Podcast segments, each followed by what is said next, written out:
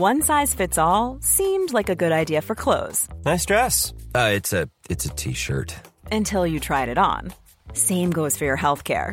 That's why United Healthcare offers a variety of flexible, budget friendly coverage for medical, vision, dental, and more. So, whether you're between jobs, coming off a parent's plan, or even missed open enrollment, you can find the plan that fits you best. Find out more about United Healthcare coverage at uh1.com. That's uh1.com. Eu sou Mário Persona e essas são as respostas que eu dei aos que me perguntaram sobre a Bíblia.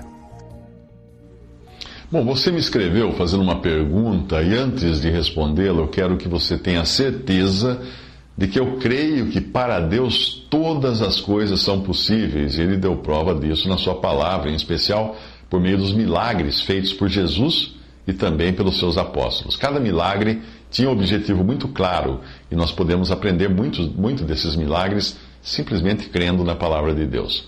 Os milagres eram as virtudes ou poderes do mundo futuro como diz Hebreus 6,5, que fala também daqueles que ainda que tenham experimentado esses poderes não creram e foram condenados por sua incredulidade. Os milagres de Jesus eram como frestas abertas no mundo arruinado para que nós pudéssemos ter um vislumbre de como seria a humanidade sem fome, sem dor, sem doença, sem morte. Mas o próprio Jesus não confiava naqueles que o seguiam só por terem visto milagres ou comido o pão que ele multiplicou. Uh, em João 2, 23 e 24, diz que muitos, vendo os sinais que fazia, creram no seu nome, mas o próprio Jesus não confiava neles. Mas vamos ao caso do vídeo que você assistiu, mostrando o caso de um pastor nigeriano que teria morrido em um acidente e ressuscitado três dias depois.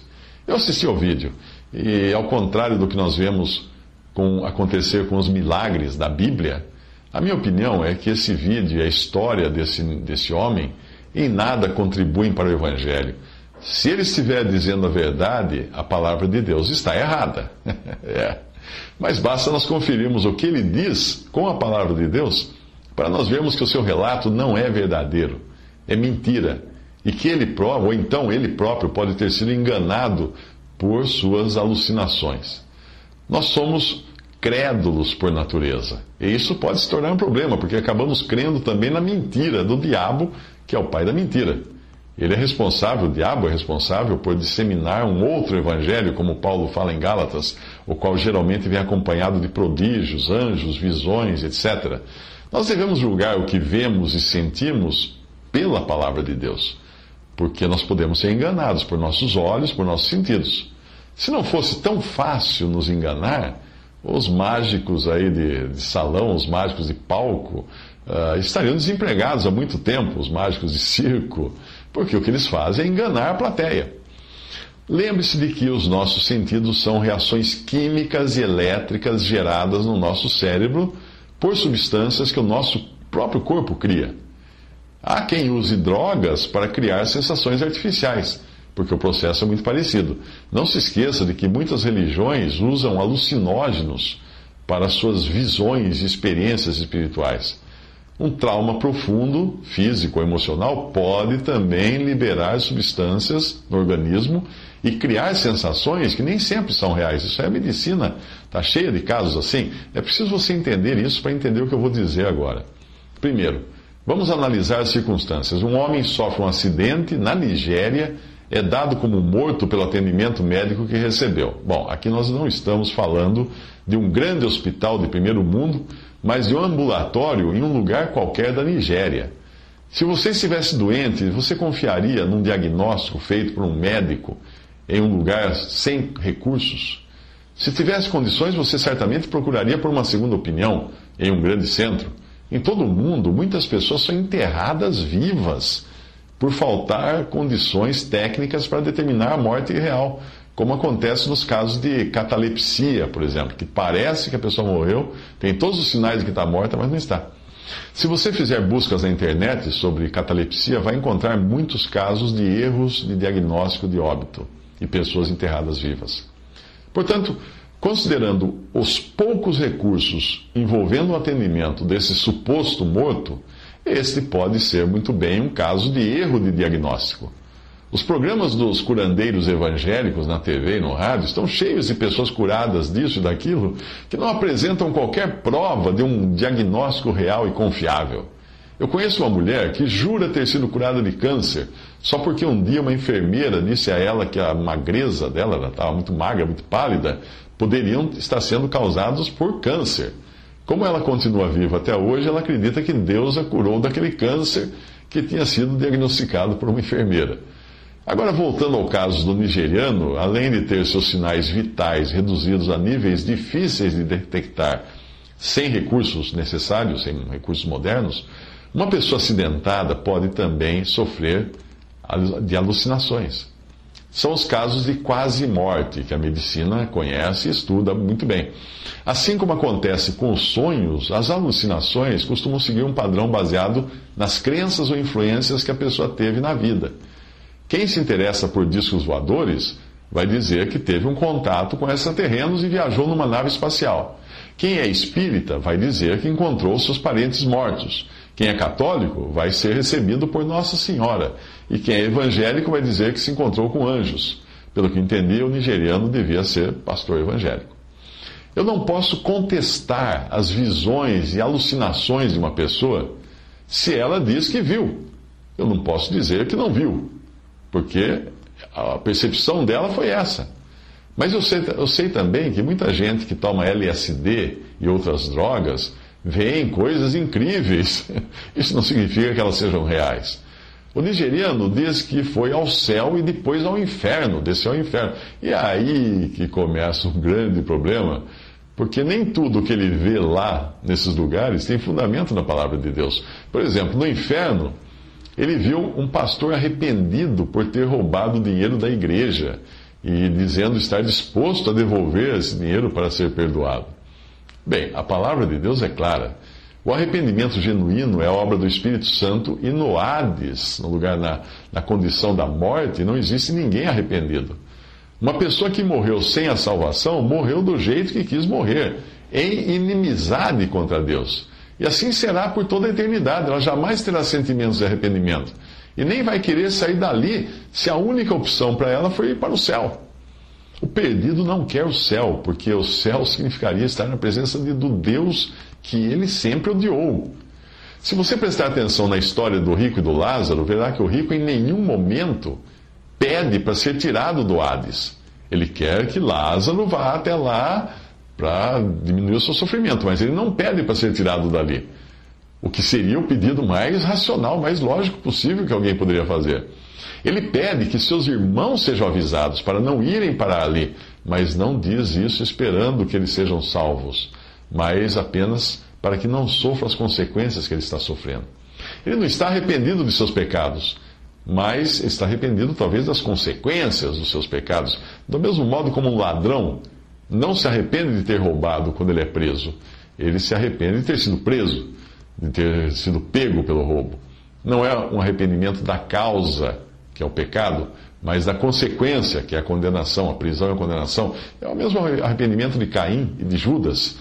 A visão de um pastor arrependido no inferno tem muito a ver com o contexto cultural desse suposto morto, porque ele é evangélico. E, e, outra afirmação dele segue o mesmo modelo do modo como ele foi influenciado pela cultura do meio onde vive. No suposto inferno que ele disse estar, no qual onde ele disse estar, ele vê pessoas comendo a própria carne. E aí ele explica que elas teriam sido aquelas pessoas que em vida estavam envolvidas com bruxaria e sacrifícios humanos. Claro que essas, essas práticas são comuns em alguns lugares da, da África e às vezes encontrados até no Brasil. Mais uma vez, o contexto cultural teve influência nas suas alucinações.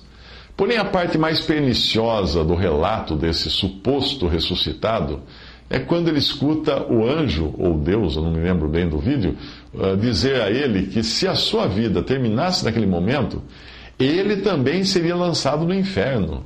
Isto porque uns dias antes ele tinha tido uma discussão com a sua esposa e ainda não a tinha perdoado. Portanto, ele não podia contar com o perdão de Deus enquanto não perdoasse a sua esposa. Este é um falso evangelho que lança qualquer um em um mar de dúvidas. O falso evangelho diz que se existir alguma pendência não resolvida, você irá para o inferno. Agora eu pergunto: quem é que não tem alguma mágoa não resolvida? Quem é que não pecou em pensamento na última meia hora? O falso evangelho coloca a salvação baseada em obras e, e, na conduta do ser humano, não na obra perfeita de Cristo, feita na cruz uma vez para sempre. O valor do sangue de Jesus para espiar ou tirar todos os pecados é deixado de lado no falso evangelho. E a salvação volta a ser aquela historinha que todos já ouviram: meninos bons vão para o céu, meninos maus vão para o inferno.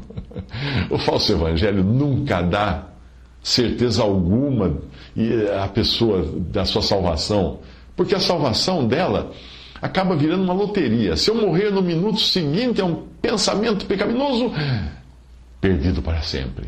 O falso evangelho é aquele que Paulo menciona em Gálatas, e nós devemos rechaçá-lo, mesmo que seja pregado por um anjo do céu que parece ter sido ali a, a, de onde esse suposto ressuscitado teria recebido a sua mensagem. Gálatas 1, 6, 9. Estou admirado de que tão depressa estejais desertando daquele que vos chamou na graça de Cristo para outro evangelho, o qual não é outro senão que há alguns que vos perturbam e querem perverter o evangelho de Cristo. Mas ainda que nós mesmos ou um anjo do céu vos pregasse outro evangelho, além do que já vos, temos, já vos pregamos, seja anátema ou maldito.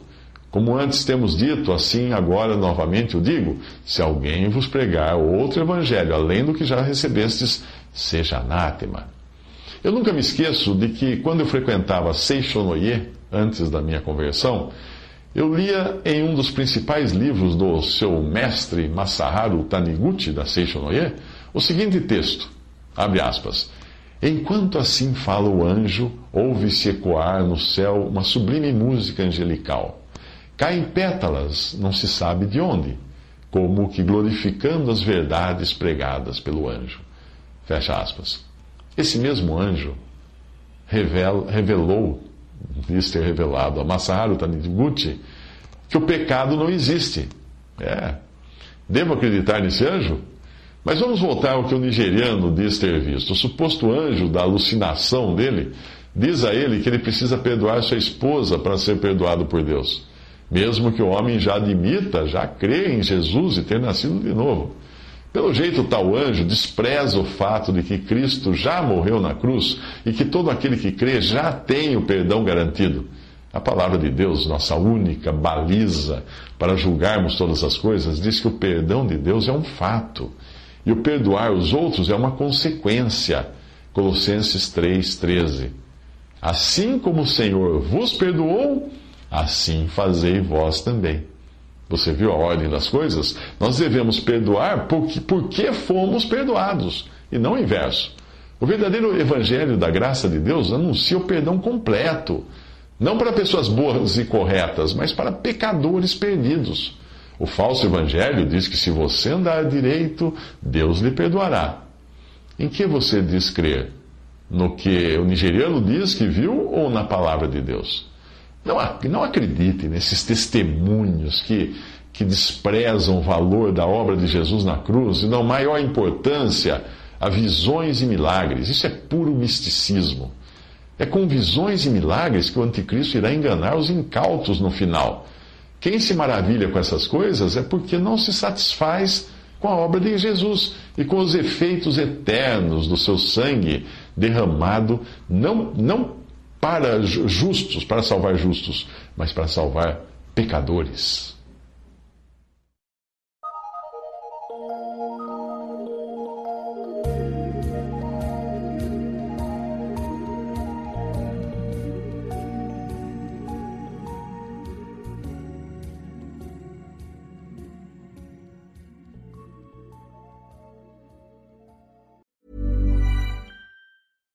Secret to summer ready skin is here. Osea's number one best selling Andaria algae body oil, clinically proven to instantly improve skin elasticity and transform dry skin to silky, soft, and unbelievably glowing. Its signature scent of freshly squeezed grapefruit, cypress, and mango mandarin transports you to sun kissed summer days. Get healthy, glowing skin for summer with clean vegan skincare from Osea. Get 10% off your first order site wide with code GLOW at OseaMalibu.com.